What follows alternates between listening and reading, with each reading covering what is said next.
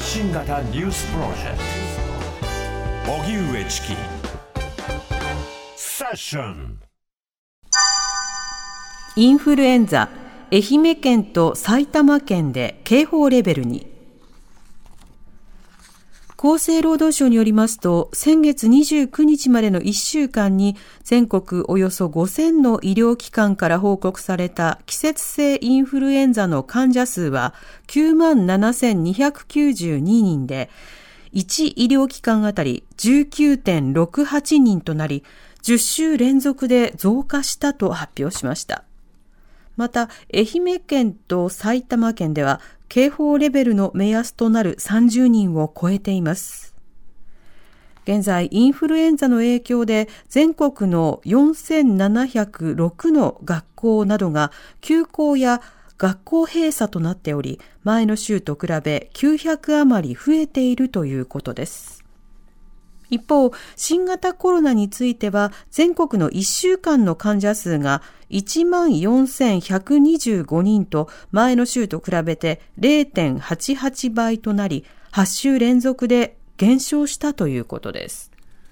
それでは、コロナは減少傾向が続くものの、インフルエンザは警報レベルに、こちらの動きについて、国際医療福祉大学医学部主任教授の松本哲也さんにお話を伺います。松本さん、こんばんは。はい、こんばんは。よろしくお願いします。よろしくお願いいたします。さて、季節性のインフルエンザ、愛媛、それから埼玉県で警報レベルとなりました。この警報レベルというのはどういったものなんでしょうか？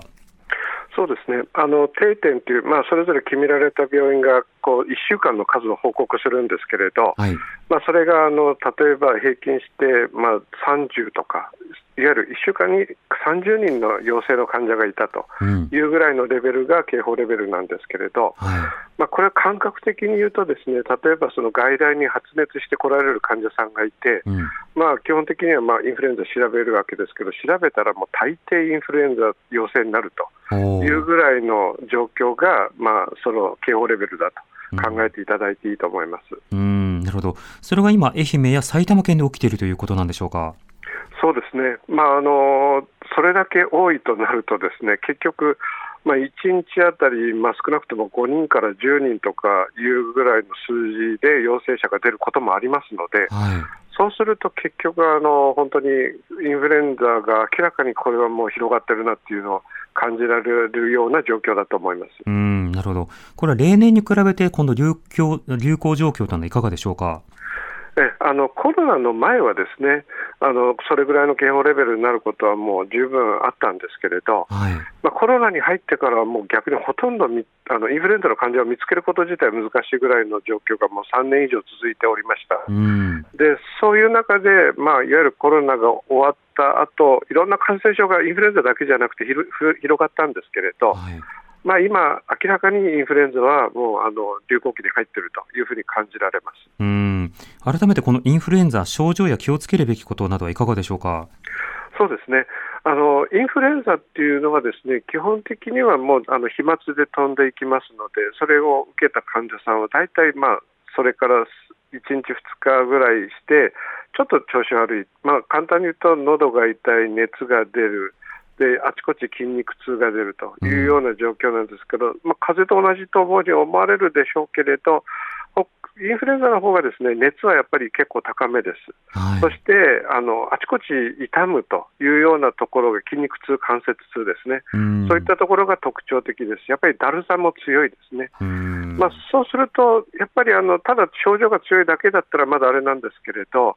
あのご高齢の方、それから小さいお子さんですね、はい、そういう方はさらにちょっとこう重症化する方もおられますので、うんうん、そういう意味では普通の風邪とはやっぱり私たちは全然違うものだというふうにしては使っています。なるほど。このインフルエンザのワクチン、すでに接種も開始しており、私もまあ打ったんですけれども、このワクチンの効果や役割というのはいかがでしょうか？はい。あの今までずっとですねこのインフルエンザのワクチン打ったんだけど感染したっていうふうなことが繰り返されてきたんですけど、すなわちインフルエンザのワクチンはですね感染そのものを予防するためにあの打つんじゃないんですね。うん、やはりその抗体を作っておいて重症化を防ぐということが一番重要なワクチンのあの目的ですので、はい。まあ、そういう意味ではですねあの感染はするかもしれないということはあの知っておいていただきたいと思いますけど、うん。ただあの、重症化という意味ではですねあのインフルエンザのワクチン、今接種されているものはあの有効であると考えていいと思います。うん。このインフルエンザのワクチンの接種状況は、あの、松本さんどう見てますか？これはですね、まあ、あの通常だったら、大体11月ぐらいからポツポツ感染者が出始めて、12月に増えて、うん。1月、2月がピークというのが今までのパターンだったんですね。はい。ところがもう前倒しで今、流行が起こっていますので、うん。まあ、正直あの、打ちたいんだけど、まだ打てていない。というような、まあ、ちょっとこう、ずれ込んで流行が前倒し来てますので、あの間に合ってない方が今、多いと思います。うーん、なるほど。こうしてそのインフルエンザなどがこう流行している一方でコロナは減少傾向が続いています。こうした感染状況はどう見てますか？そうですね、まああのえー、とこの前の流行、多分第9波ぐらいになると思うんですけれど、はい。まあ、これもですね一定程度の感染者はやっぱり出ました。うん。で、その流行が起こった後で、ある程度の人が、まあ、さらに免疫をつけてですね、でその上でやっぱりこう波っていうのはどうしてもこう繰り返していくものですから、うん。まあ、コロナについても、まあ、第9波、それなりの感染者が出て、まあ、やっぱりある程度の状況に免疫がついたことで、一旦は今、収まってはいるとは思います。うーん、なるほど。ただこれは一旦ということで、またあの、それが次の波、第10波などもこれは警戒は必要になるわけですか？ええもうこのままずっとコロナが増えないでくれるといいわけですけど、おそらくですね、さらに寒さがあー関係して、さらにこういわゆる乾燥ですね、うん。そういったこともあると、まあ、あのコロナだけではないですけど、冬のやっぱり呼吸器系のウイルスっていうのは増えやすいので、ええそうしますと、やっぱり、えっとコロナに関しては、12月、1月あたりから明らかに流行に差し掛かってくる可能性は高いと思います。うーん、なるほど。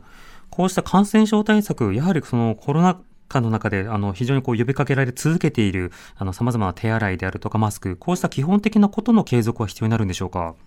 そうですね、まあ、やはりあの今、ちょっとこうコロナで抑制されたものがもう反動が起こって、もういろんなイベントその他ももう普通にやられてることはありますけれど、はい。やっぱりそこにもし感染者がいたらどうするだろうっていうのを考えると、うんやっぱり自分を守るんだったらマスクした方がいいですし、うんうんあんまりあのみんながワイワイ騒いでるところではちょっと短時間しかいないとか、ある程度ですね、ご自身の判断で決めていただく必要があると思いますので、うん特にあの重症化リスクが高いような持病を持っておられる方はですね、はい。あのやっぱりもう自分を守るためにマスクをする、あるいは手洗いをする、そういったことは引き続きやっていただきたいと思います。うん。しかも人によってはこの秋の花粉などでも喉が普段からガサガサっていう方もいらっしゃると思うんですが、こういったあの普段からちょっと弱っていると、あの様々な感染症のリスクも上がったりするんでしょうか？そうですね。あのやはりですね、粘膜、鼻の粘膜、口の粘膜、そういったところがですね乾燥していると、いわゆるウイルスがついたとしても、それを排除することがなかなかできにくくなるんですね。うん。そうすると、ある程度やっぱりうがいしたり、水をこう含んでいたりとかいうふうなことであれば、さらっと流すことができるんですけど、ええそれができないとですね、しっかりもう細あの粘膜の細胞にくっついてしまいますので、うん。そういう意味ではですね、潤いというのもある程度やっぱり大事だと思います。あ。屋内での加湿などは、あの、そういった意味では基本的なものになるわけですか？